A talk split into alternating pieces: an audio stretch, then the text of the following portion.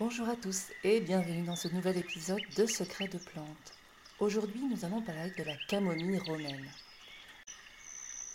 La camomille romaine est une petite plante pérenne à tige unique. On la reconnaît à ses feuilles très découpées et à ses fleurs blanches au cœur jaune d'or. Son odeur douce et rassurante est très caractéristique. La plante est utilisée en aromathérapie pour son action calmante ainsi qu'en phytothérapie pour ses bienfaits sur le système digestif. La camomille a en effet beaucoup de vertus. Elle est anti-inflammatoire, antispasmodique, digestive, sédative et antidépressive. C'est pourquoi on l'utilise en cas de douleur menstruelle, également pour tous les problèmes digestifs et en cas d'inflammation du tube digestif, mais également en cas d'irritation des voies respiratoires et bien sûr en cas d'agitation, de stress ou d'insomnie.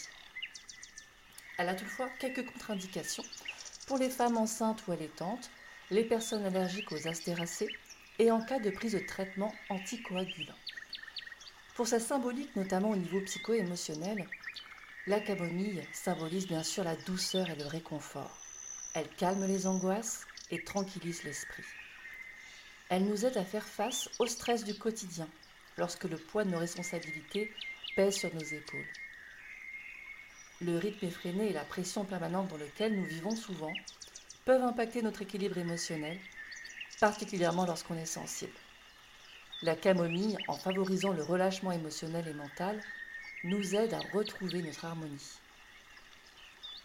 Reliée aux émotions profondes, aux liens héréditaires, à nos mémoires personnelles et familiales, la camomille contribue à libérer les angoisses pouvant remonter à la petite enfance. Avec douceur et bienveillance, elle nous rassure et console notre enfant intérieur.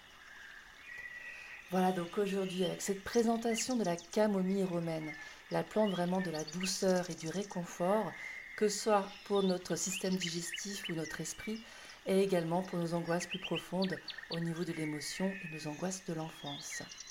Je vous dis merci pour votre écoute et vous retrouve très vite la semaine prochaine pour un nouvel épisode de Secrets de plantes.